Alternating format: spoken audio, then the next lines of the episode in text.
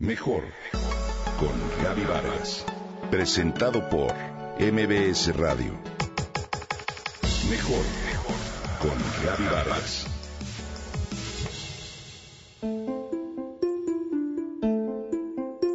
Esa mañana me enojé mucho con Pablo, mi esposo. La razón ya no la recuerdo. Nos encontrábamos en Cancún con la familia de vacaciones. Lo que sí recuerdo es que después de comer salimos con mis hijos y unos amigos a caminar para comprar un helado. Pablo y yo nos quedamos atrás de todos a propósito para poder discutir el tema del enojo. Sobre la avenida Cuculcán pasaban muchos camiones con motores ruidosos que impedía escucharnos. Así que en el momento en que yo intentaba expresarle mi sentir, levanté la voz muy fuerte para que oyera lo que tenía que decir y para mi sorpresa fue una delicia.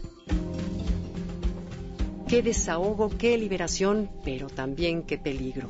Me percaté de que al contactar mi enfado y con la fuerza de la voz intentar sobrepasar el ruido de los camiones, sentí una sensación de poder que nunca antes había sentido. Por supuesto, con esto no intento promover los gritos como salida o solución a un enojo. Esa experiencia me ayudó a entender la fuerza adictiva que el enojo puede llegar a tener para quienes se enojan con frecuencia e incluso se sienten orgullosos de su manera de ser. Es decir, los chacortas de la vida, apodo del personaje del Señor de los cielos que me encantó para describir a los que de todo y por todo se enojan. Aquellos que le gritan a los políticos en la televisión, a los conductores del otro carril o bien al aire sobre las injusticias que viven.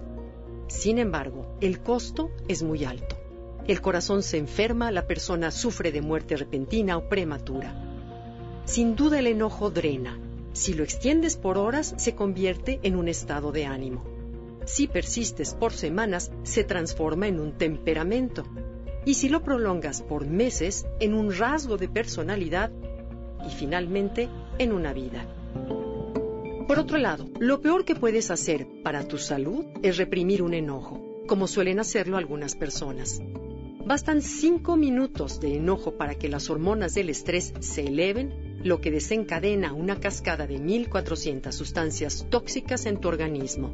Además, disminuye los niveles de inmunoglobulina, el anticuerpo que se encuentra en la saliva, las lágrimas y en otras secreciones. Este anticuerpo es nuestra primera línea de defensa en contra de patógenos invasores y una manera importante de medir la salud de nuestro sistema inmunológico. Como algunos lo hemos comprobado, al cuerpo le cuesta mucho trabajo recuperar el balance una vez que el enojo se dispara. Esto significa, de acuerdo a los estudios, que la eficiencia de nuestro sistema inmunológico se daña por más de seis horas.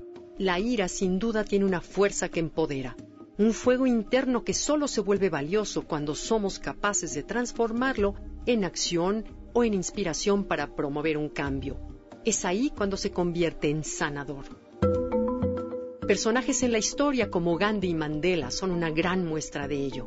Lo primero que habría que hacer es reconocer y contactar con honestidad la irritación que sentimos.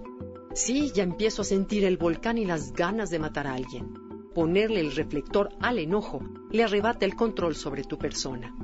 Respiras, haces una pausa interna para entonces preguntarte, ¿hay alguna forma más eficiente de lograr esto que quiero?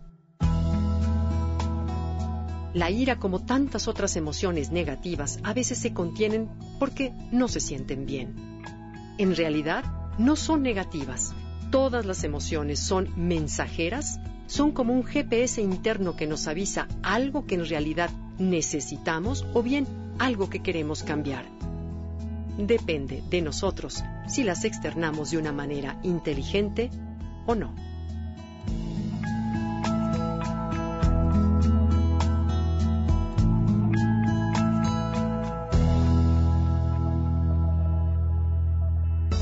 Comenta y comparte a través de Twitter.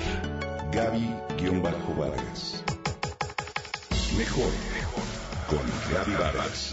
Presentado por MBS Radio.